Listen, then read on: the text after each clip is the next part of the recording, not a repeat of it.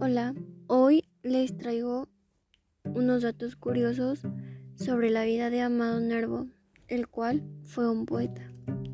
Nervo nació en Nayarit, estado en el que se encuentra una casa museo en su honor. Por supuesto, en dicho inmueble se crió el autor de Elevación. El museo fue inaugurado el 27 de abril de 1970 y se encuentra en el número 284 de la calle Zacatecas en la colonia Tepic Centro. Hubo dos muertes que marcaron la vida del poeta. En 1896, su hermano Luis Enrique, que también era poeta, se suicidó.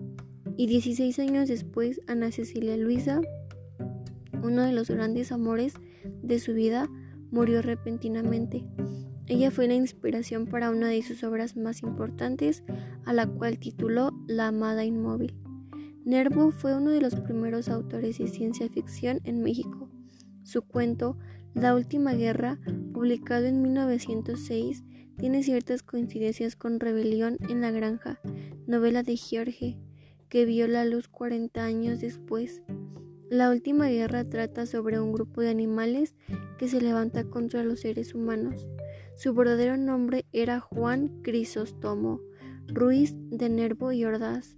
El apellido Ruiz de Nervo fue reducido por su padre, cuyo nombre Amado también fue la inspiración para su seudónimo. Amado Nervo fue muy leído y querido en su época. Prueba de ello en su funeral. El poeta modernista falleció en Montevideo el 24 de mayo de 1919. En España y Brasil también se realizaron eventos para conmemorar su deceso. Y bueno, eso fue todo. Espero que les haya servido pues mucho estos datos sobre el poeta. Hasta luego.